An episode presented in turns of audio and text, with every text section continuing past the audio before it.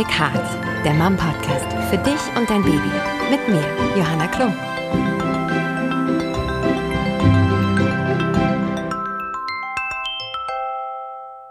Hi zusammen und herzlich willkommen zu Little Big Heart, der Mom Podcast für dich und dein Baby. Dies ist ein Podcast für Schwangere, Mamas und Papas und alle, die Eltern werden wollen. Die Zeit der Schwangerschaft, die Geburt und auch die erste Zeit mit Baby zu Hause ist super aufregend, mega spannend, voller Veränderungen. Auf einmal gibt es lauter Fragen, die man sich noch nie vorher gestellt hat. Und das Leben, wie es bis dahin war, wird komplett auf den Kopf gestellt. Und genau um diese Zeit soll es in unserem Podcast gehen. Ich bin Johanna Klum, Mama und Moderatorin und lade mir zu jeder Folge passende Experten ein, mit denen ich super offen und ehrlich über alles sprechen will, was werdende und frisch gebackene Eltern bewegt. Wir möchten euch in dieser ganz besonderen Lebensphase begleiten, über Fragen, über Sorgen und mögliche Totalausfälle sprechen, durch die man als Eltern vielleicht einfach auch mal durch muss. Aber vor allem wollen wir mit euch die Vorfreude teilen, diese wirklich ganz besondere Zeit genießen und euch Mut machen und mit unseren Erfahrungen unterstützen. Ich selbst bin zweifache Mama, meine Tochter ist vier Jahre alt und mein kleiner Sohn eins. Und ich freue mich echt, wenn ihr mich und Mom auf unserer Podcast-Reise begleitet. Heute habe ich schon zum zweiten Mal Ramona Bergheit zu Gast. Viele von euch kennen sie schon. Sie ist seit 16 Jahren Hebamme aus Leidenschaft und begleitet jeden Tag Schwangere und Mütter und ist auch selber Mama. Und ich freue mich echt sehr, dass wir heute wieder sprechen können, Ramona. Herzlich willkommen. Hallo. und ja, vielleicht erzählst du nochmal für die Zuhörer, die zum ersten Mal dabei sind, warum du eigentlich so gerne Hebamme bist. Ähm, erstmal hallo. Ich bin so gerne Hebamme, weil es einfach jedes Mal ein absolutes, unvorstellbares Wunder ist, ähm, eine Familie dabei zu begleiten, eine Familie zu werden und dieses kleine Leben begrüßen zu dürfen. Ist einfach jedes Mal einzigartig und ich glaube, es gibt wenige Berufe, wo so einzigartige Dinge jedes Mal wieder neu passieren. Da bin, yes. ich, bin ich sehr gesegnet. Ich habe mir gerade die Frage gestellt, ob wenn ich das immer wieder sehen würde, ob ich dann mittlerweile so 34 Kinder hätte. das nicht unbedingt. Aber es ist schon wirklich eigentlich unfassbar, dass es etwas gibt, was jedes Mal so anders ist und jedes Mal aber so einzigartig schön und so voller Liebe. Also, ja. ich fast ein Tränchen im Auge. ja, es war wirklich schön. Und heute erwartet uns eine ganz besonders spannende Folge ähm, mit einem Thema, was alle werdenden Eltern beschäftigt, wenn man sich das auch noch, noch gar nicht so richtig vorstellen kann. Wie wird es denn mal sein? Ja, es geht um die ersten Tage mit Baby zu Hause. Es ist da, das kleine große Glück. Und es ist eine Zeit, wo man ja sich erstmal finden muss. Ich weiß auch noch, wie ich selbst total aufgeregt war beim ersten Kind mit dem Baby nach Hause. Gefühlt wollte ich aus dem Krankenhaus gar nicht weg, weil ich irgendwie dachte, oh Gott, bin ja ganz alleine und was mache ich denn eigentlich? Das die erste Zeit nach der Geburt ist super besonders und sehr aufregend aber auch mit viel Unsicherheit belegt. Ja. Das ist das Wochenbett, über das wollen wir heute sprechen. Ähm, was genau ist denn eigentlich das Wochenbett und mhm. wie lange dauert das? Ganz platt gesagt äh, sind das Wochenbett acht Wochen nach der Geburt. Mhm. In, das ist eine Zeit, in der die äh, Frau sich viel schonen soll, jetzt mal ganz allgemein gesagt. Ähm, mhm. Da wir aber in einer Zeit leben, in der man immer schnell wieder funktionieren muss, geht das Wochenbett so ein bisschen unter. Und äh, wir als Hebammen kämpfen total dafür, dass Familien wirklich auch äh, sich selber diesen Raum geben. Das ist echt ein bisschen Arbeit, weil wirklich der Trend in die Richtung geht, dass man immer schneller einfach wieder funktioniert und Dinge erledigt. Und ähm, dem anfänglichen Wochenbett liegt wirklich ein Zauber inne. Das kann man gar nicht beschreiben. Wenn man Eltern besucht, die mit ihrem Kind in ihrem Elternbett liegen mit und eigentlich den ganzen Tag nur das Baby anschauen wollen. Mhm. Und diese Zeit sollen die auch genießen. Es geht unfassbar schnell vorbei und es ist viel Arbeit, den Eltern ähm, vorher auch wirklich klar zu machen, ihr braucht dann Zeit für euch. Ja. Weil der Alltag läuft automatisch weiter. Ich weiß nicht, ob du die Möglichkeit hattest, auch wirklich acht mhm. Wochen mhm. abzuschalten, weil ähm, ich habe ja schon mitgekriegt, du gehörst auch zu den Powerfrauen, die gerne mhm. durchstarten, so bin stimmt. ich auch. Ich habe mir im Nachhinein zu wenig äh, Ruhe gegönnt. Und das, ja. das versuche ich jetzt aber allen anderen weiterzugeben, allen anderen ähm, Müttern und Familien, dass das ganz wichtig ja, ist. Ja, Ramona, ich habe mir echt gedacht, oh Mann, ey, du hast wirklich in meinem Leben gefehlt da. Ne? Du hättest echt da sein müssen, du hättest da sein müssen und mir sagen müssen, Johanna, du wirst es bereuen, weil du ähm, nimm dir die Zeit, du brauchst sie. Und ich ähm, bin totale Powerfrau, arbeite für wirklich wahnsinnig gerne und es gibt so viele spannende Projekte, die ich auch liebend gerne mache und auch gleich als ähm, junge Mama wieder machen wollte. Und in meinem Beruf bedeutet das halt auch große Verpflichtung. Wenn ich nicht komme, dann kann nicht jemand anderes mal kurz an dem Tag den Computer übernehmen oder so oder irgendwelche Aufgaben, sondern dann geht halt die Sendung nicht. Und deswegen ähm, war ich nach dreieinhalb Wochen wieder am Set. Und ihr dürftet jetzt da hat mal. aber deine Hebamme mit dir geschimpft, oder? Ramonas Gesicht ist gerade auch nicht gut. Und ganz ehrlich, also ich weiß, man, ähm, also ich kam mir auch irgendwie so bis zum gewissen Grad kam ich mir auch sehr so stark als starke mhm. Frau vor und so. Und im Nachhinein würde ich mir echt wünschen, ich hätte mehr Zeit gehabt. Also es ging bei mir nicht, weil dieses Projekt mhm. war genau da und hat ähm, auch sehr viele ähm, ähm, andere Drehs beinhaltet, die ich alle sonst nicht hätte machen können, wenn ich nicht damit gestartet wäre. Und ich liebe das auch sehr, deswegen habe ich das auch gern gemacht. Aber ich hätte nicht gedacht, dass ich diese Zeit wirklich gebraucht hätte, ja. noch länger. Und das ist vielen, vielen nicht ja. bewusst. Ne? Und man braucht manchmal auch andere Frauen, die einem sagen, es ist okay. Voll. Weil man fühlt sich ja auch gut. Also ich habe das drei Wochen vor meinem ähm, ersten Kind auch noch Geburten gemacht mit einem riesigen Bauch. Und mhm. ich fühlte mich auch wie Hulk. Ne? Ich bin voll schwanger und ich mache voll Geburten. Mhm. Ähm, das war damals okay auch so. Aber an so vielen Punkten muss man wirklich mal kurz gerüttelt werden. Pass auf, auch wenn du gerade, weil man hat so viele Endorphine in, in, sich, wenn man ein Kind geboren hat. Mhm. Und man denkt, eh, ey, ich habe ein Kind geboren und ich bin super stark, auch wenn ich nur zwei Stunden geschlafen habe. Man hat zum Glück Endorphine, damit ja, man Gott das schafft. Aber die sind auch ein bisschen irreführend, dass sie einem so suggerieren. Sie in einem anderen Gesamtzustand vor ja. als der eigentliche. Ne? Ja. ja, also ich habe das zum Beispiel jetzt meiner Schwester gemacht, die auch Mama geworden ist. Und ähm, schon im Vorfeld hatte sie irgendwie für auch ein paar Wochen nach der Geburt die Taufe geplant in Frankreich. Oh mein Gott. Und ich nur so, äh, äh, Moment, warum tust du das? Und sie war so, naja, das, du hast doch auch nach der Geburt so früh wieder und ist doch super. Und ich so, nee, nee, nee, nee, nee. Ja. Und alle mal zurück und äh, den Mann ausgebremst, der schon kurz vom Flüge buchen war. Ich meine, die Männer können es ja noch weniger irgendwie im Vorfeld wissen, wie es dann mal sein Absolut. wird und haben ja körperlich auch keinerlei Veränderung, außer vielleicht ein paar graue Haare, ein paar Augenringe mehr oder so. Aber das ist ja nochmal eine ganz andere Dimension. Also, wenn ihr könnt, dann unbedingt, unbedingt und lasst euch das von zwei Frauen, die auch voller Energie sind und total ihr Ding machen, gerne sagen so, ey, nehmt euch die Zeit. Äh, sie ist nämlich wunderschön, wenn man gar nicht viele Verpflichtungen hat. Genau. Was sind denn die, die man machen sollte? Wofür ist das Wochenbett da? Ähm, wirklich zum Regenerieren und vor allem, dass wirklich aus dem Liebespaar ein Elternpaar wird. Ganz mhm. langsam, also dass ihr, dass eine Familie zusammenwächst.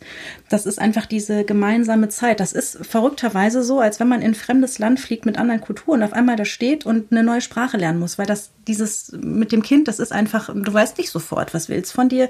Du findest es langsam heraus und du brauchst dafür Zeit. Und als Team funktioniert es viel besser. Also es ist ein, Zusammen, ein Zusammenwachsen am Anfang. Und es ähm, ich glaube, man muss tatsächlich, auch wenn einem das nicht bewusst ist, da dann auch mal lernen, Hilfe anzunehmen, weil ähm, wenn es so darum geht, irgendwie sich einzurichten darauf, was brauche ich so, wenn mein Kind kommt, dann ist natürlich wichtig zu wissen, äh, ich muss einen Kinderwagen zehn Wochen vorbestellen, äh, damit ich den kriege, den ich haben will. Aber was viel wichtiger ist, weil vielleicht regnet es ja eine Woche, wenn es Kind geworden ist, mhm. was viel wichtiger ist, das emotionale Umfeld zu bereiten. Also es geht nicht um das materielle Nest, sondern um das emotionale Nest, dass das Nest zusammenhält. Und ähm, das geht am besten als Team.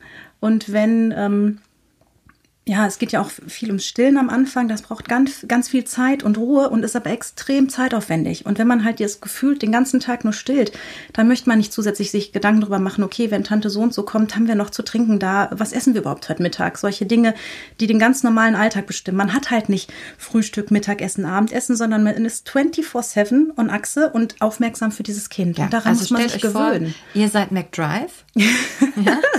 Und das Kind hat einfach alle 20 Minuten Bock auf Pommes. Genau. Ähm, ich wollte vielleicht auch noch mal da noch mal so ansetzen, weil ich mich gerade versucht habe, so zurückzufühlen. Ne? Mhm. Und ähm, ich hatte zwei sehr unterschiedliche Geburten und beide waren sau anstrengend. Die erste war noch krasser als die zweite. Und ähm, also in meinem Fall waren es zum Beispiel 21 Stunden Wehen. Mhm. Das ist das, das ist nicht schön. Ich hatte beim ersten auch 17 Stunden. Ja. Das ist nicht feierlich. Das ist das, also das ist das Anstrengendste, was ich je in meinem Leben gemacht habe. Das war unglaublich anstrengend und es war auch sehr schmerzhaft. Und ich war danach total erschöpft und daraus kommt ihr dann. Und dann könnt ihr ja nicht erstmal sagen, so, boah, jetzt muss ich mich mal richtig ausschlafen, sondern dann geht es erst los. Genau. Na, das dann, ist halt der Moment. Ab dann ist diese 24-Stunden-Rufbereitschaft. Genau. Das ist auch manchmal dieses, man schläft ja am Ende der Schwangerschaft nicht gut. Und dann ist so dieses, ja, ich will, dass das Kind jetzt kommt, weil ich muss mich mal ausruhen. Das, da muss man so ein bisschen bedenken, dass dann danach was anderes auf einen wartet. Ne? Nicht jetzt negativ besetzt, sondern einfach, dass es halt auch weitergeht. Aber ähm, ja, und, und jetzt sagst du gerade was ganz Spannendes, dass du total fertig warst. Ähm, mein Problem sind meistens auch die Mütter mit zweiten, dritten Kind, wenn die eventuell zum Beispiel bei der dritten Geburt eine flotte, relativ gute Geburt hatten, die halt auch ohne Geburtsverletzung, die denken dann zu Hause, ja, mir tut ja nichts weh, mir geht's super gut, ich starte jetzt voll durch, ich bringe ab morgen bringe ich die Kinder wieder in den Kindergarten. Die muss ich total zügeln, die muss ich total runterholen, ähm, weil auch zum Beispiel im äh, Wochenbett der Beckenboden eine riesengroße Rolle Ja. spielt. Ne? Und egal, ob du in irgendeiner Form eine Verletzung hast, der Beckenboden, der ist gedehnt. Der hat einfach wochenlang viel, viel mehr Ballast getragen. Genau, und unseren Beckenboden, den wollen wir natürlich schonen, wieder aufbauen. Keiner von uns hat Bock, irgendwie mit 60 eine Windel zu tragen. Definitiv. Und ähm, das ist einfach ein Thema, was man auch nicht unterschätzen darf, wenn es einem gut geht. Ganz genau. Nach der zweiten Geburt ging es mir auch viel schneller, viel Ja. besser. Und ich ähm, konnte aufstehen und konnte rumlaufen. Und äh, da hat meine Hebamme, die hat eine Regel, da bin ich sehr gespannt, was du zu der sagst. Die sagte nämlich ähm, eine Woche im Bett, eine Woche am Bett und eine Woche ums Bett herum. Ja, das ist gut. Das war so, das ist super. das war so ihr, ähm, ihre Ansage.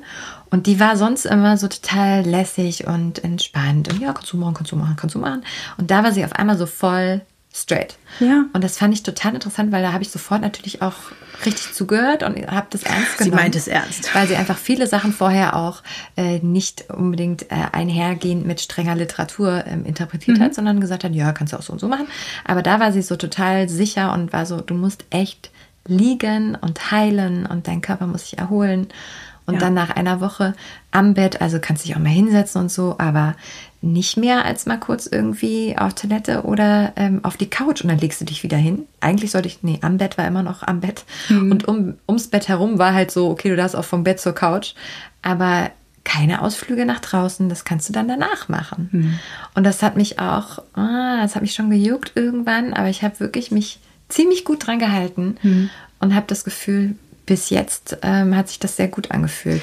man ist einfach viel schneller wieder auch fit. Also es hört sich ja verrückt an, wenn man sich dann schon, um später dann mehr durchzustarten, aber das ist schon, ist schon gut, weil die Frauen machen es nicht. Also musste, ne, weil die einfach, ach nee, eben schnell noch zwei, drei Maschinen an, Wäsche an oder, also dass man muss die Frauen wirklich zügeln.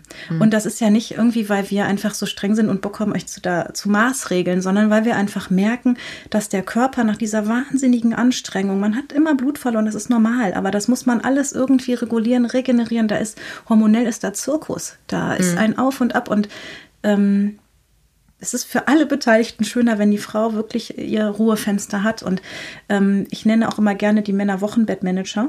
Ja, genau. Jetzt kommen nämlich an. die Wochenbettmanager ins Spiel, weil das ist ja auch ganz wichtig. Wie können wir die Männer mit einbeziehen? indem wir mit ihnen reden. Ne? Okay. Also es ist einfach schon dieses, dass viele Männer einfach sich, sich denken, okay, wenn unser Kind geboren ist, vielleicht kriege ich eine Woche Urlaub, zwei Wochen Urlaub. Also da ist immer so dieses, okay, dann habe ich da eine Woche oder zwei Urlaub und damit ist das, und dann gehe ich wieder arbeiten. Also ein Bewusstsein dafür schaffen, dass sie äh, mit eine Verantwortung zum Beispiel sogar dafür haben, dass das Stillen klappt. Also ich nehme die total mit in die Verantwortung und sage, wenn du deinen Job als Wochenbettmanager gut machst, dann erhöhst du die Wahrscheinlichkeit, dass Stillen klappt, ums Vielfache.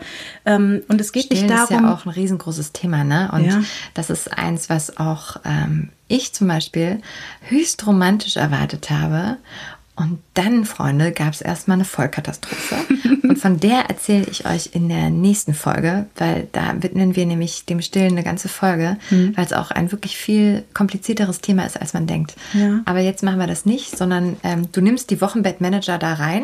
Und ich sag, du musst nicht alles. Das geht gar nicht darum, dass du jetzt äh, einkaufst, wäschst, äh, Essen machst. Du musst nicht alles machen, du musst nur gut organisieren können und gut verteilen. Und das ist sowas, ich habe ja ähm, in der ersten Folge darüber gesprochen, dass ich Schwangeren gerne empfehle, abends schon mal eine Runde mit ihrem Partner spazieren zu gehen. Und das sind diese Phasen, in denen die schon mal zusammen überlegen können, okay, ähm, einmal auf ganz materieller Basis, wo kriegen wir in den ersten zwei Wochen Essen her? Ja. Es wollen 1000 Leute besuchen, deswegen lässt sich das relativ gut verteilen, wer Essen macht. Das sind meistens dann ne, Eltern, Schwiegereltern, Geschwister. Und ähm, wie sieht das mit Wäsche aus? Das muss der Mann übernehmen, weil wir Frauen können schlecht volle Wäschekörper abgeben, weil wir denken immer, ich schaffe das alles. ihr schafft alles, was ihr machen möchtet, nur ähm, was, Kosten, was, ist der ne? Preis, ja. genau. Und ähm, Mann hat da eigentlich kein Problem mit, einfach einen äh, schmutzigen Wäschekorb der Mama in die Hand zu drücken, zu sagen, bring uns das bitte sauber wieder. Also es geht nicht um acht Wochen Wochenbett, sondern vor allem um die ersten zwei je nachdem drei Wochen. Das geklärt ist, wer macht die materiellen Dinge, wer geht uns einfach zwei Kästen Wasser holen in der ersten Zeit, bringt das einfach mit. Ihr dürft euch das Kind dann angucken und dann relativ zeitnah wieder mhm. gehen. Und dann ähm, natürlich auch das Emotionale. Ähm, wo habe ich die Möglichkeit, mir äh, Hilfe zu holen? Habe ich, ich habe den Kontakt zu meiner Hebamme, gibt es eventuell zu der Hebamme noch eine Stillberaterin? Wen habe ich noch so in petto? Ähm, für, für Fragen auch für die erste Zeit. Und solche Dinge bespricht man dann zum Beispiel, wenn man regelmäßig abends äh, sich so eine, so eine Zeit gibt, ähm, was auch eine große Rolle spielt, ist, ähm, dass man vorher so ein bisschen für sich erörtert, wie sieht es eigentlich bei mir in der Familie so aus mit so, ähm, mit so Themen Stillen und Babys und so, weil teilweise ist das so, das Kind kommt und dann kommen irgendwie hanesträubende Ratschläge die Betonung liegt auf Schläge okay. von äh, Verwandten und sehr nahen Verwandten von Eltern, Schwiegereltern, die sagen, ähm, das Kind wird ja so nicht satt. Das kannst du so nicht machen. Oder ähm, leg, leg, das Kind mal hin, du verwöhnst das. Das sind diese ganzen Themen, die treiben Eltern nachts umher. Und wenn ja. diese ganzen Ratschläge nicht kämen, dann wären viele Eltern viel, viel entspannter, weil sie einfach aus ihrem Gefühl heraus einfach ihr Ding machen würden. Ja. Aber so ist man ja direkt, auch durch die Hierarchie, äh, denkt man, Gott, ich will doch alles nur richtig machen für mein ja. Kind. Und meine Mama hat mich ja auch großgezogen, dann äh, wird das schon so sein. Also da darf man sich, glaube ich, auch bewusst machen, ähm, es ist ja Gott sei Dank so, dass wir und die Gesellschaft und die Wissenschaft und äh, auch die Information an sich einfach sich immer weiterentwickelt. Mhm. Wir wissen auch, dass äh, viele Sachen, die ähm, bei unseren Eltern noch als äh, ganz richtig und auf jeden Fall so galten, heute als falsch erwiesen sind. Aber die sagen das trotzdem. Ne? Ja, aber die das auch gar nicht mehr mitgekriegt haben, weil ja. die mussten sich ja nicht nochmal mit dem Thema Schwangerschaft ganz genau. beschäftigen. Und wir wissen heute, dass es äh, nicht so etwas wie an Stillen überfüttern gibt, zum genau. Beispiel. Ähm, und da ist es wahrscheinlich wirklich ganz gut, wenn man auch das vielleicht auch manchmal durch den Mann, aber auch selber. Selber ist man manchmal vielleicht ein bisschen überfordert davon, aber auch sagt, danke, aber wir machen das genau. alleine. Genau. Und das ist das, was ich meinte mit dem vorher nochmal, wenn, wenn die wirklich zu zweit alleine sind, in Ruhe reden können, wie sieht das in unserer Familie aus? Wer wird sich viel einmischen, wer wenig, das ja. weiß man vorher nicht. Was halt das Allerwichtigste ist, was ich denen vorher sage, ist, bleibt Team. Weil wenn nämlich dann der Vater daneben sitzt, während die Frau stillt und die Schwiegermutter sagt, das Kind wird nicht satt und der Mann sagt dann, Schatz, ich glaube, unser Kind wird nicht satt, dann ja, bricht einem das das Herz. Ja, ne? Und man denkt, oh Gott, also wenn man da ist manchmal das Zauberwort Diplomatie. Ja. Die dürfen alles sagen, wenn sie wollen und man selber nickt es vielleicht ab und wenn die Türe wieder zu ist, macht man sein Ding. Das ist überhaupt nicht böse gemeint, weil auch unsere Eltern, die wollten ja auch nur das Beste ja vom helfen, Besten für uns. Ne? Aber wenn dann es nicht zu diesen Zwischenfällen kommt, wo es, es gibt dann Vertrauensbrüche. Also ich erlebe das oft. Diese, das, und das ist gar nicht gewollt. Und dieser arme Mann, der will, will auch nur für sein Kind das Beste und denkt, okay, wenn die Mutti das sagt. Aber wenn man da vorher nur mal drüber gesprochen hat, ist diese ganze Situation sofort entschärft. Oder auch, dass man, weiß ich nicht, in manchen Kulturkreisen Kreisen klar ist, da kommen jetzt erstmal 40 Mann die erste Woche. Das mhm. kann man alles besprechen, aber das muss man sich vorher Gedanken drüber machen. Ne? Ja, also ich habe zum Beispiel das bei meinen beiden Kindern auch sehr unterschiedlich gehandhabt. Beim ersten hatte ich auch das Gefühl, ja, natürlich, also äh, natürlich dürfen die jetzt kommen, weil äh, die sind ja auch wichtig und äh, ich fühle mich zwar eigentlich nicht danach, aber ich will ja auch mein Baby zeigen. Guck ja, mal mein nee, Baby. So war es gar nicht so unbedingt. Also okay. da, ich hatte eigentlich schon das Gefühl, ich möchte lieber jetzt erst noch mal ein bisschen mehr so im, im allerengsten Familienkreis, weil ich erstmal ankommen wollte, aber ich habe mich gar nicht so getraut, das so klar zu definieren mhm. und ich war mir auch nicht so sicher, ob das okay ist, dass ich so fühle und habe dann auch ein paar Sachen zugelassen, die ich im Nachhinein bereut habe und wo ich gemerkt habe, ich fühle mich eigentlich nicht wohl in der Situation. Ähm, ich würde jetzt, und so habe ich das auch bei unserem Sohn gemacht, der jetzt eineinhalb ist, ähm, ich würde es jetzt immer so machen, dass ich sage, wir sagen euch dann, wenn wir soweit ja, sind. Absolut. Wir machen nicht äh, vorher Ansagen und wir, die wollten dann auch irgendwelche Reisen buchen und mir so, ja, weißt du was, ich weiß nicht, wann es kommt. Ja, also keine Ahnung. Also das erste kam zu spät, vielleicht kommt es zu früh, mal gucken. Mhm. Und ähm, lasst euch da nicht festnageln. Ihr wisst nicht, was ihr für eine Geburt haben werdet. Genau. Ähm, ob es jetzt eine natürliche ist, ob es ein Kaiserschnitt ist, wie es euch danach geht. Gibt es Komplikationen? Läuft alles super easy? Wie fühlt ihr euch? Seid ihr bereit? Wollt ihr zeigen? Dann, glaube ich, ist ein Anruf genug, um den Verwandten zu sagen, kommt. Aber vielleicht geht es euch auch erst so, dass ihr erstmal ankommen müsst in dem Moment. und euch das alles ganz schlimm überfordert und deswegen. Ähm, ja, und auch könnt, so ein Schutzraum, also genau. dass man so eine Art Schutzraum schafft. Gebt euch den Raum. Ja, und dass den Männern vielleicht auch nochmal bewusster wird, dass sie den Schutzraum schützen müssen. Also ja. wir Frauen sind dann in so einer Situation, in der stehen wir nicht mit beiden Beinen fest auf dem Boden und können unser Territorium verteidigen, sondern dann sind wir gerade ganz, brauchen wir ganz viel Schutz. Und das, das kann ein Mann, das ist, ist ja auch eine Riesenaufgabe, weil Männer sind ja teilweise außen vor. Die Frau stillt den ganzen Tag und irgendwie möchten die ja auch was tun und machen und für ihre Familie auch tun. Das ist mhm. eine große Verantwortung. Und wenn man die denen gibt, dann machen die das super gerne, aber sie müssen es wissen. Ne? Ja, ich glaube auch, das wäre zum Beispiel eine der Sachen, die Männer ja super gut übernehmen können, ist einfach so, okay, abschirmen. Ja, das ist manchmal auch nur das Klingel ah, ausstellen genau. und das aushalten. Ne? Abschirmen ne? und einfach auch so, einfach auch sich mit der eigenen Mama auseinandersetzen und sagen, nee, Mama ist jetzt noch nicht gut. Das ist jetzt so. Ja. Und wir müssen erstmal ankommen. Und zwar, äh, wenn ich jetzt so ins Detail gehen darf, ja, vielleicht nicht, die Birgit will nicht, ja, sondern wir sind noch nicht so weit. Diplomatie. Genau. genau. Und, ähm, und, vor allem als Team. Das ist auch ja, wichtig, genau. weil dann also, fühlt die Frau sich auch unterstützt. Und, und, das ist gleich, und da ist ja auch die Begeisterung. Ne? Beweis auch. Ja, voll, die ist toll. Und es ist genauso wie, ach, was für ein schönes Gefühl, den Partner dann mit dem Baby im Arm zu sehen und so zu merken, ey, es ist jetzt echt ein Papa, ne? Abgefahren. Mhm.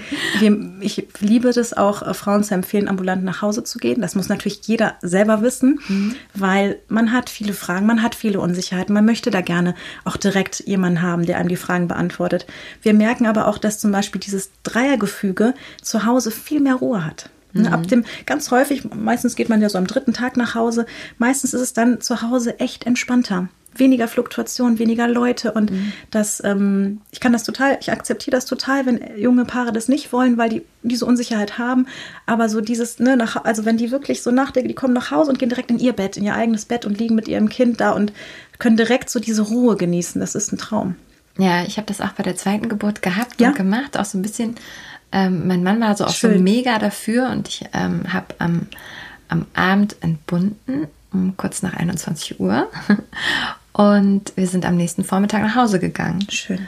Und das war wirklich auch schön. Ich war so ein bisschen auch, oh, aber äh, dann war das ganz toll. Und war sehr schön, weil meine Tochter ähm, noch eine Nacht bei meinen Eltern geschlafen hat. Und uns noch mal so ein bisschen, noch so ein bisschen, so einen kleinen Puffer. Also sie hat uns besucht im Krankenhaus, mhm. aber sie hat dann noch mal ähm, da geschlafen. Und ja, das war auch cool. Was die Männer übrigens auch noch super gut machen können, wo wir gerade dabei sind, äh, Nahrungsaufnahme sichern.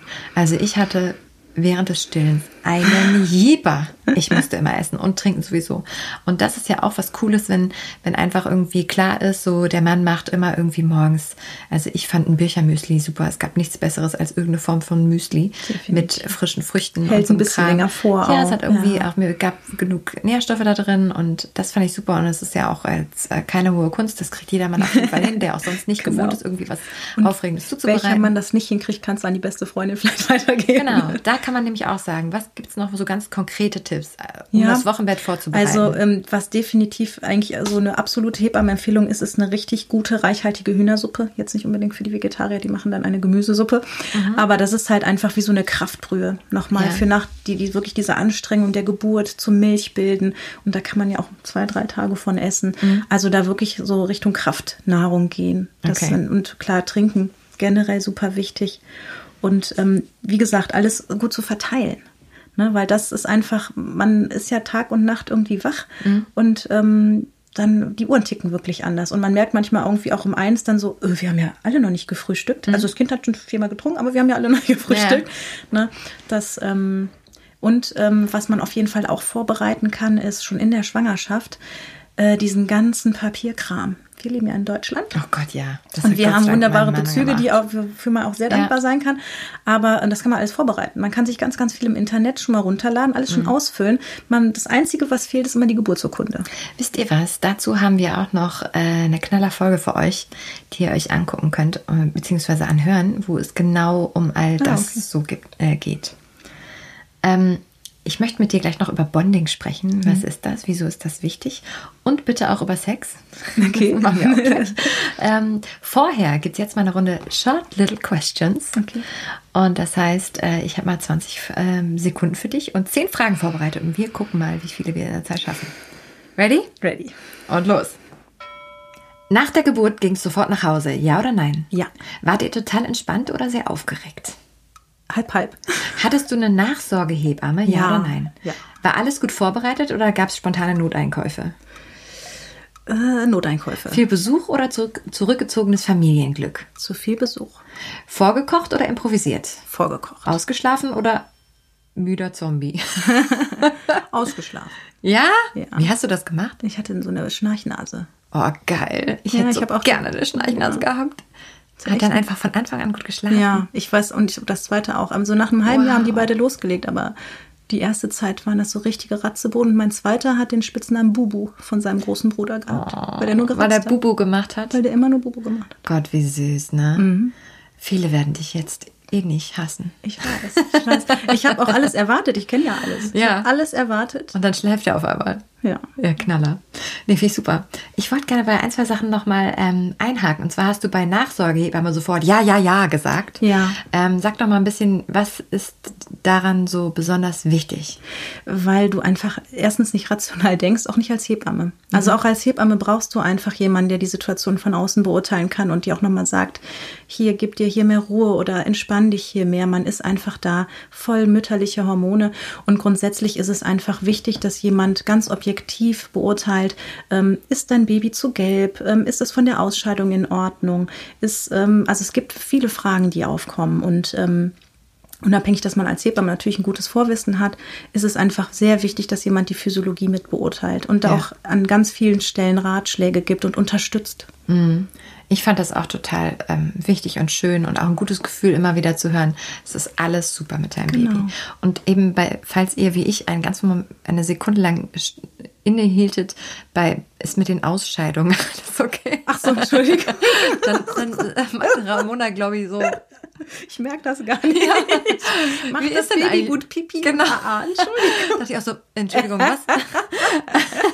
ja, aber genau. Ähm, und eine Sache kriegt ja vielleicht so eine, ähm, so eine Nachsorgehebamme auch mit und ist, glaube ich, auch ein Thema, was in der Community auch ähm, ganz groß ist, ist die Frage rund um den Babyblues. Ähm, was nennt man den Babyblues? Was ist das? Und kann man das ähm, vermeiden, was dagegen tun? Und ab wann braucht man Hilfe? Erzähl mal ein bisschen.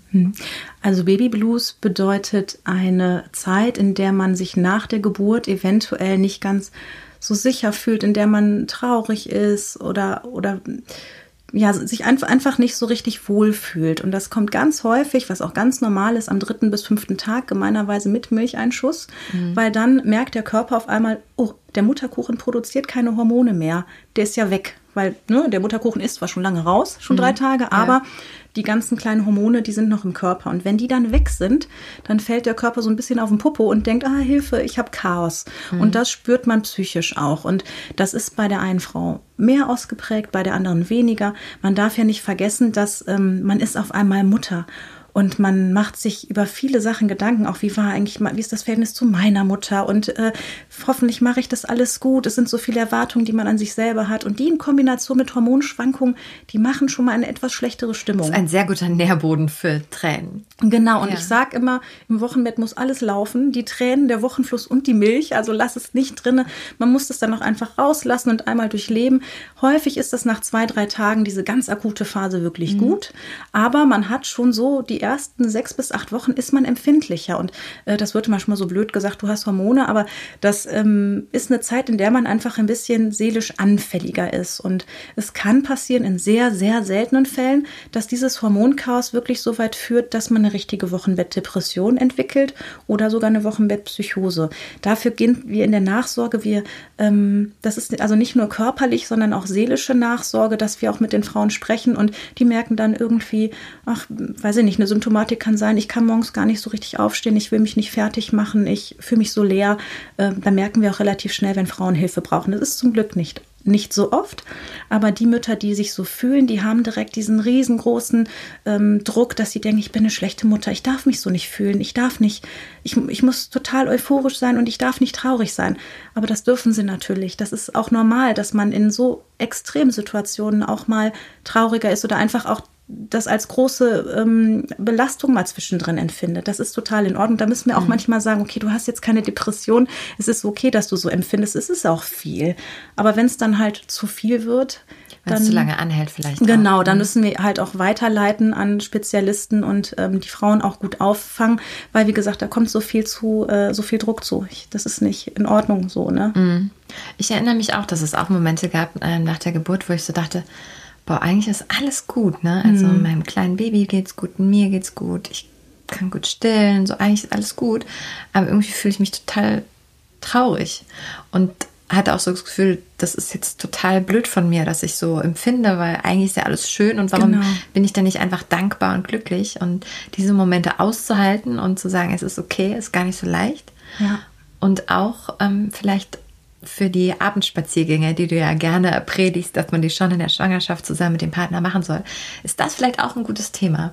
Schon mal zu sagen, übrigens, das ist dann nicht eine Laune oder ja. äh, ein, ein sich hängen lassen, sondern das ist alles körperlich bedingt und genau. äh, also es gibt einen guten Grund dazu. Es gibt einen Grund dafür. Es ist eine hohe Wahrscheinlichkeit, dass ich mich wahrscheinlich so fühlen werde. Und ich brauche von dir dann Hilfe, indem du mir einfach nur sagst, es das ist, ist okay. okay. Ja, so nehme ich ihn an, es ist okay. Hast du mit deiner Hebamme denn drüber gesprochen, oder? Ja, also mhm. ähm, ich hatte auch mit der zweiten Hebamme auch eine, mit der ich echt gut über sowas sprechen konnte. Die hat auch immer so ganz coole Fragen gestellt. Das fand ich auch sehr schön. Mhm. Ähm, da kann ich auch wirklich nur sagen, ach, wie toll seid denn ihr Hebammen eigentlich, ne? Wie wertvoll und wie unterbezahlt und wie, also von uns aber auch hochgeschätzt. Also das nur mal so nebenbei. Ähm, ganz wichtig in der Zeit direkt nach der Geburt ist ja auch das Bonding.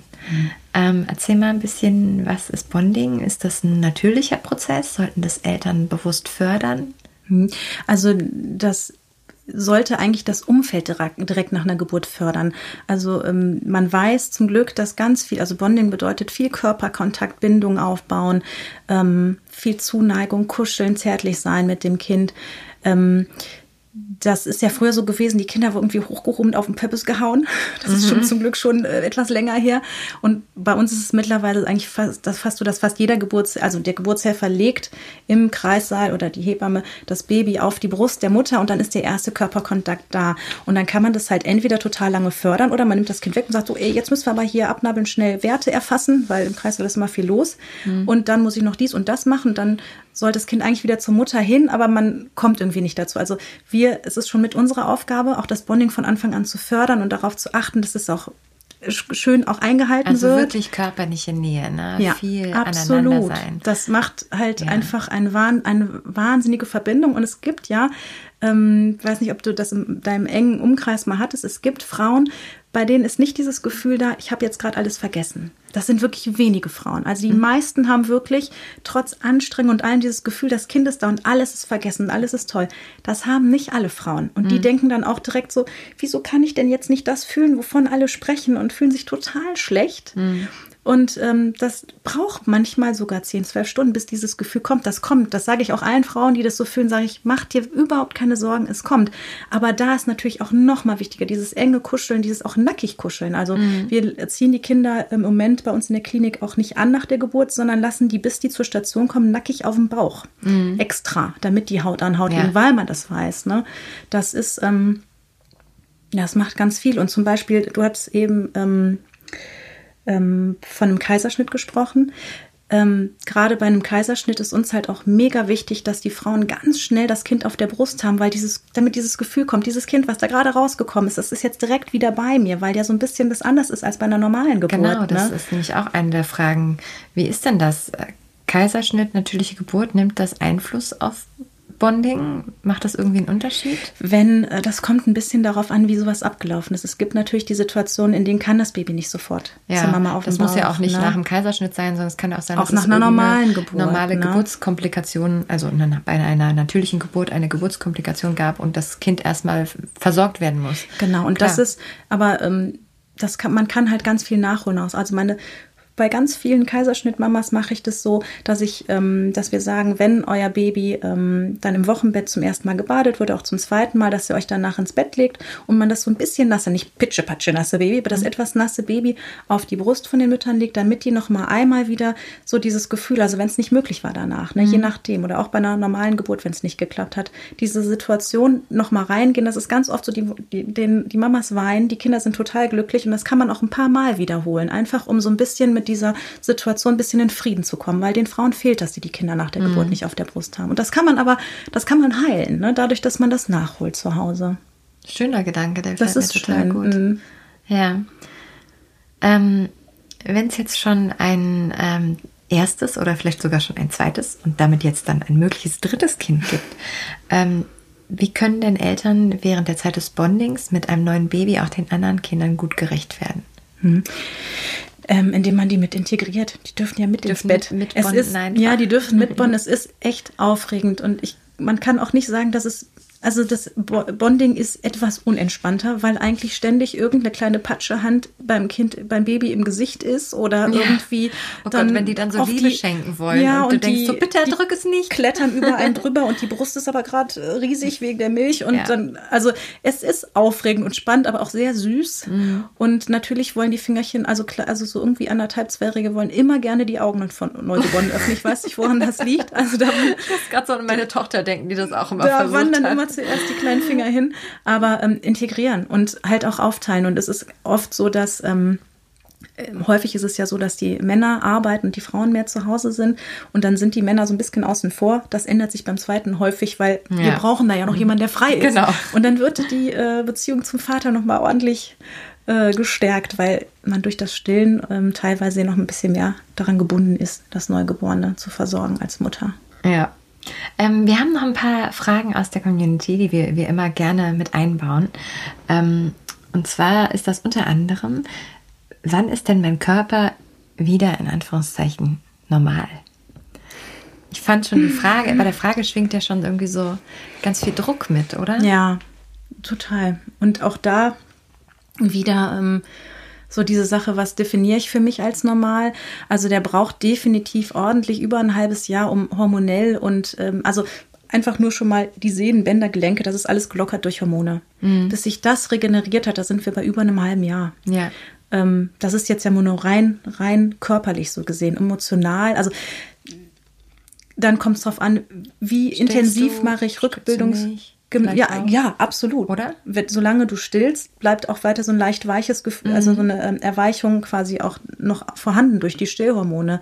Und dann auch ähm, in welcher Form mache ich Beckenbodenarbeit, mhm. Rücken, Bauch. Das sind diese Sachen, die, klar, da kann man entweder sehr intensiv dran arbeiten oder gar nicht. Ne? Mhm. Davon ist es definitiv abhängig. Und da auch auf jeden Fall auch nicht falsch belasten und äh, zu viel machen. Also wirklich ganz bewusst sich ähm, einen Rückbildungskurs suchen und ähm, damit man den Input hat, den man braucht. Und ich sage auch schon, also nicht solange man irgendwie Beschwerden hat, aber nach zwei, drei Wochen im Wochenbett geht es auch um Beckenboden, definitiv. Ach, siehst du, das trifft nämlich genau die nächste Frage. Wann ist Sport nach der Geburt erlaubt, mit und ohne Kaiserschnitt? Hm. Das ist ähm, da kommt es auch darauf an, was für eine Art von Sport. Also Beckenbodentraining geht ab dem Zeitpunkt, ab dem ähm, quasi keine Beschwerden mehr in dem Bereich sind. Mhm. Und ähm, ich halte auch alle, vor allem Schwangere, die ihr zweites, drittes Kind bekommen, schon dazu an, ähm, ganz viel bewusst mit dem Beckenboden in der Schwangerschaft umzugehen, weil eigentlich macht die Schwangerschaft den Grundstein für einen guten Beckenboden. Wenn man den da nicht beachtet, macht man ordentlich äh, also ist es echt negativ fürs Wochenbett, weil man auch schon während der Schwangerschaft ja durch den Druck des Kindes im Bauch da eine Belastung hat.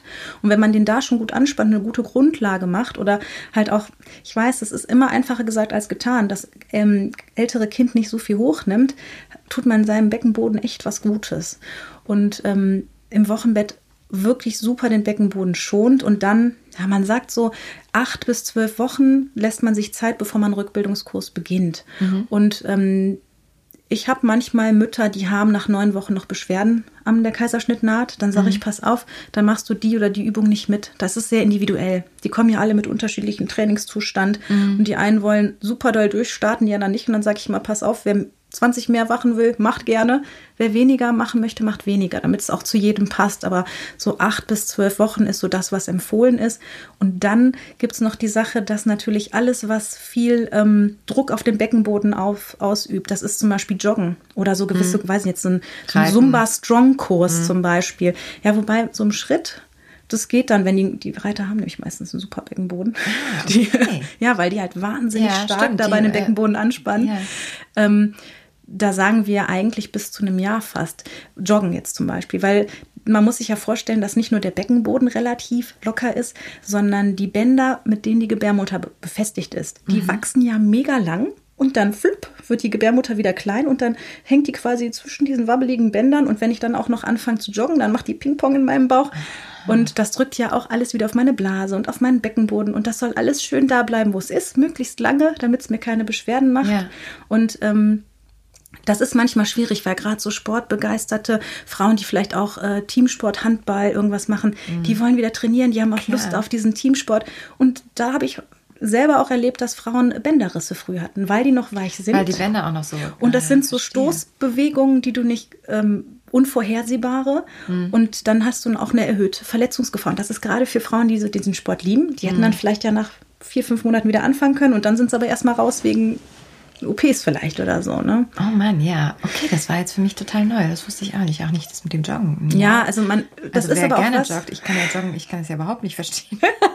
für mich wäre das eine super Nachricht. Ja, aber für du manche darfst jetzt das, leider ja nicht joggen. Ich so, okay. Für manche ist es dann schrecklich, dass sie sagen, weil ja. manche kriegen ja, erst da den Kopf frei und dann sagst du denen ein mhm. Jahr lang nicht. Und denen sage ich dann, pass auf, dann bitte bis zum Erbrechen walken meinetwegen, aber nichts, was so eine extreme Schwingung in deinen Körper bringt. Das ist weil diese Frauen, das sind auch die, die generell länger ihr Leben noch Sport machen wollen. Und wenn du da schon Mist machst, das ist so schade, ne? Ja. Von einem Sport zum nächsten. Sex. Ähm, wann nach der Geburt ähm, ist Sex dann wieder eine gute Idee? Hm. Auch wieder natürlich absolut mega individuell. Mhm. Ähm, jede Frau verpackt eine Geburt ja anders und empfindet auch ihren Körper anders nach der Geburt. Mhm. Und dementsprechend ähm, merke ich halt oft, dass, dass Frauen so, ähm, so erschöpft sind vom Geben. Mhm. So ein Kind, das hängt ja, wenn es nicht gerade halt alle zwei bis vier, fünf Stunden an einem trinkt, auch viel und kuschelt viel und man gibt eigentlich so 24 Stunden am Tag ganz viel. Und dann kommt noch jemand, der will auch noch was haben. Mhm. Heißt nicht, dass man überhaupt keine Libido mehr hat, aber sie ist definitiv im Wochenbett und in der Zeit etwas geringer als normal. Und Auf jeden Fall und ja auch aus einem ganz bezaubernden Grund. Ne? Genau. Und ähm, dann kommt natürlich noch dazu, dass man echt ein optimales Zeitfenster finden muss. Das mhm. ist einfach, ne, man hat ja dann auch ein Kind, was eventuell schreit und äh, also es gibt keinen größeren Libido-Killer als Kinder. Das Wenn man sofort, Hast du was gehört? Ich habe es gehört. Dann ist sofort ja aus und irgendwann stehen sie vor allem, bewegen sie sich dann. Ja. Naja. Ähm, Deswegen ist das grundsätzlich erstmal super wichtig, dass man ähm, wartet, bis der Wochenfluss versiegt ist, weil das immer noch, also im Wochenbett hat man halt eine leichte Blutung.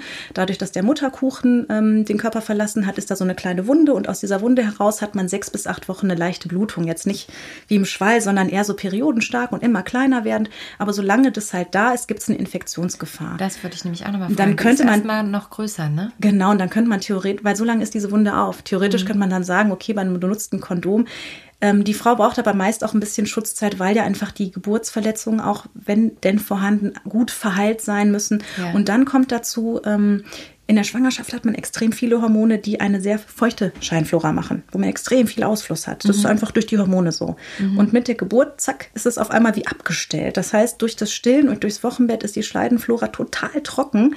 Und ähm, auch wenn das Thema nicht mit jeder Familie direkt immer super ist, wenn die Hebamme von Sex anfängt, sage ich allen im Wochenbett, wenn ihr in irgendeiner Form wieder ähm, Sex haben möchtet, besorgt euch Gleitgel, auch wenn ihr es vielleicht nie gebraucht habt, weil die Scheidenflora ist so trocken. Vielleicht ist die Geburtsverletzung mega verheilt, aber es tut dann einfach weh, weil es zu trocken ist. Ne? Mhm.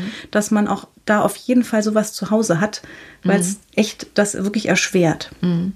Ich glaube, man darf auch nicht unterschätzen, dass man ja auf einmal auch noch eine, die größte Rolle hat, ja, mhm. nämlich ähm, in vielen Fällen, wenn man stillt, einen anderen Menschen zu ernähren, ja, am Absolut, Leben zu halten. Das zehrt. Das ist und wirklich körperlich anstrengend. Körperlich anstrengend stillen und da reden wir dann in der nächsten Folge drüber. Ist ja nicht, äh, ist ja nicht nur dieses harmonische Zweisamkeit, sondern ist ja eigentlich irgendwie quasi Sprint für den Körper, mhm. super anstrengend.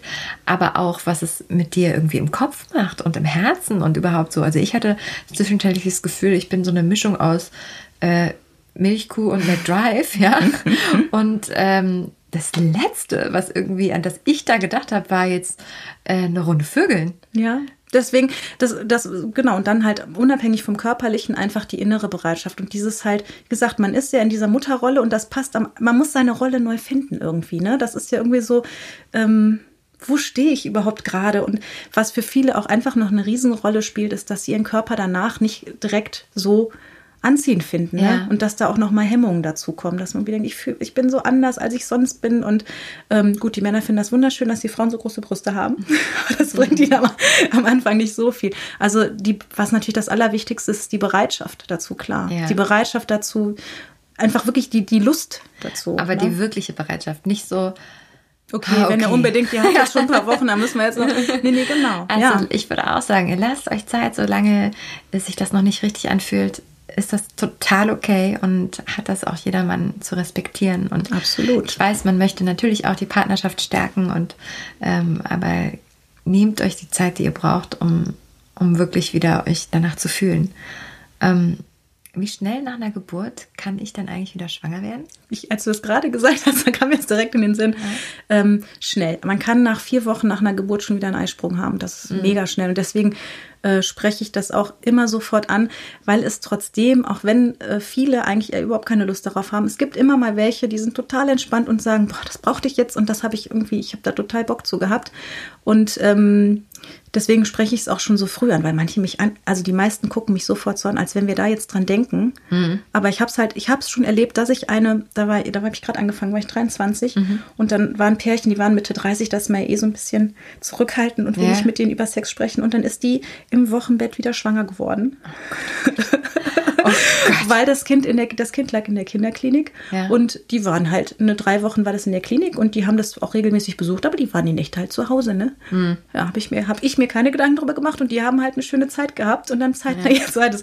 Also das, ähm, geht schnell und wow. es okay, gibt ja diese. Denen? Also sag mal kurz, was war da die Reaktion auf die äh, zweite Schwangerschaft? Ja, die waren, also das war erstmal nicht schön und dann haben sie sich dran gewöhnt.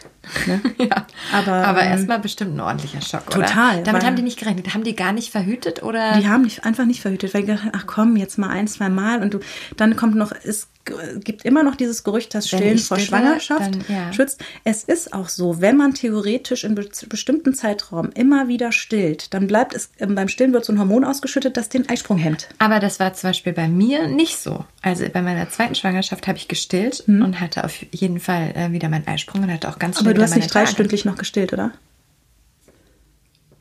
Doch. Okay. Ja, nur theoretisch, ne? Rein theoretisch so. Ähm, also drei Stunden im Sinne von einem Abstand von. Alle drei Stunden wird normalerweise beim Stillen Hormon ausgeschüttet, was den Eisprung hemmt. Ja, Wenn man also das ich so eher noch häufiger gestillt am Ach, Anfang. Schand. Okay. Bist du okay? Du kannst nein, mich ruhig fragen, wir schneiden es dann raus. Nein, nein. nein, ich überlege gerade, aber du bist doch nicht während der Stillzeit schwanger geworden, oder doch? Nein, nein, nein. Ach so. Aber ich meinte, bei meinem, bei meinem Sohn habe ich super schnell ähm, wieder einen Eisprung gehabt. Ach so, ja. Danach. Okay. Und hätte super schnell wieder, also ich hätte auch quasi nach vier Wochen Bam wieder schwanger okay. sein können. Ja gut, dann bist ähm, du, hast du einen sehr resistenten Körper. Der, das Eilers wollte springen, dem hat das Still nichts ausgemacht. Ja. Jetzt nur lehrbuchmäßig, ne? Das ja. ist der Grund, warum das überhaupt kursiert. Also ja. es gibt schon auch einen fundierten Grund dafür. Genau. Aber da muss ein Kind mal nur vier Stunden schlafen oder so resistente Eier haben wie du, dann äh, springt es trotzdem. Ja, also ich habe eine Freundin, die das, ähm, die tatsächlich Frauenärztin ist und die hatte das auch. Und ich, ich habe sie so gefragt, ich so, Steffi, Steffi, ist was ganz Komisches am Laufen. Was ist hier los? Normalerweise ist doch der Deal, solange ich stille, habe ich nicht meine Tage. Was ist hier los? Nein, Aber es nicht. passiert immer wieder und es passiert immer öfter. Und natürlich, bevor es das erste Mal so weit kommt, bin ich ja schon fruchtbar. Ja. Und weiß das aber nicht. Mhm. Das könnte euch auch passieren. Also immer schön verhüten, wenn ihr nicht direkt nachlegen wollt. Wie verhütet man denn nach einer Geburt am besten? Die mechanischen nervigen Mittel die man eigentlich nicht sonst so viel Lust hat. Also Kondome sind da schon mit einfach nicht schlecht, weil man natürlich, ähm, es gibt gute Stillpillen und die sind für später auch nicht schlecht, aber ich würde zumindest am Was Anfang. Sind denn Stillpillen? Ach so, das ist eine normale Verhütungspille, ja. die du beim Stillen einsetzen kannst. Das sind Hormone, die du Aha. trotz Stillen nehmen kannst. Aha. Aber da, wird, da wartet man ein bisschen, bis sich auch einfach so generell der Hormonhaushalt ja. wieder so ein bisschen reguliert hat. Wie stehst du denn, um mal so einen kleinen Ausflug zu machen zu der Pille? Mm, Bitte ja. antworten Sie ehrlich. Ramona. Ich habe Ramona schon, Ramona so, ich habe so in den Augen gesehen, so, okay, politisch korrekte Antwort.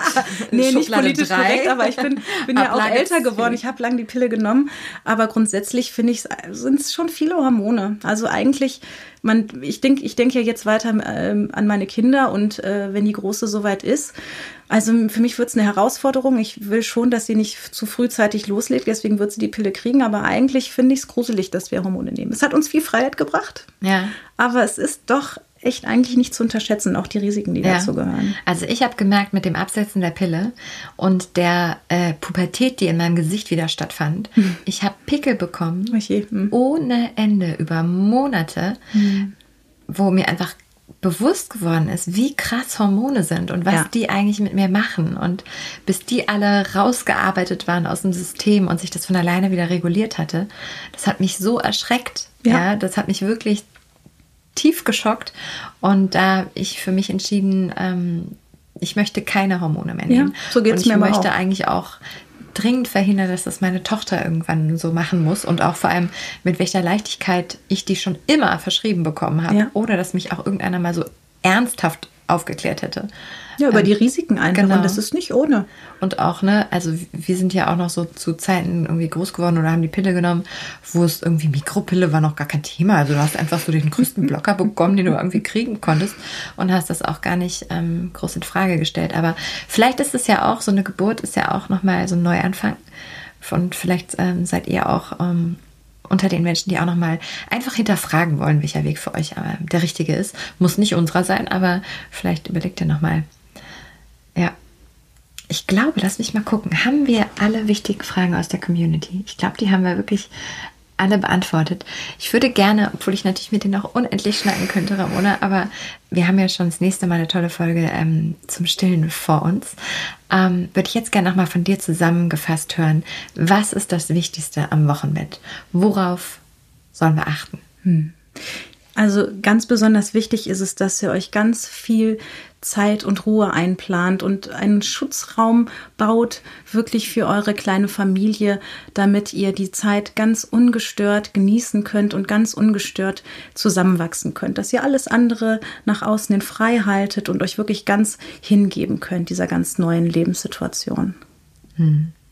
Und wenn euch nochmal konkretere Tipps äh, fehlen, dann hört die Folge einfach nochmal an oder eine andere. Wir haben ja noch ein paar schöne. Und vor allem dann das nächste Mal ähm, noch eine tolle rund ums Thema Stillen äh, wieder mit dir, Ramona. Vielen Dank, dass du heute Gerne. wieder dabei warst. ähm, ich finde das, äh, ich freue mich ja schon richtig auf nächste Woche, weil es ist so verrückt, was der Körper dann so macht, ne? Und ähm, ich finde immer wieder, wenn ich so über Bilder stoße, ihr könnt mal bei mir auf Insta gucken, da gibt es auch so ein Foto, was ich vor gar nicht so langer Zeit gepostet habe, ähm, wo ich zeitweilig in meiner Familie liebevoll Dolly Klum genannt wurde. und ich habe mal eines äh, gepostet, wo man das so ein bisschen erahnen kann. Also was da in dem Körper los ist und was das mit uns so macht und ähm, wo die Schwierigkeiten liegen und was man vielleicht tun kann, damit es funktioniert, das erzählen wir euch das nächste Mal. Das war es erstmal für uns von heute von Little Big Heart. Ich hoffe, es hat euch Spaß gemacht. Es war schön, dass ihr mit dabei wart. Ich hoffe, ihr konntet ein bisschen was für euch mitnehmen. Und wir freuen uns wie immer auf den Austausch mit euch auf den meinen Social Media Kanälen oder auch unter littlebigheart.com. Macht's euch schön und bis zum nächsten Mal. Tschüss, tschüss, tschüssi. Danke, Ramona.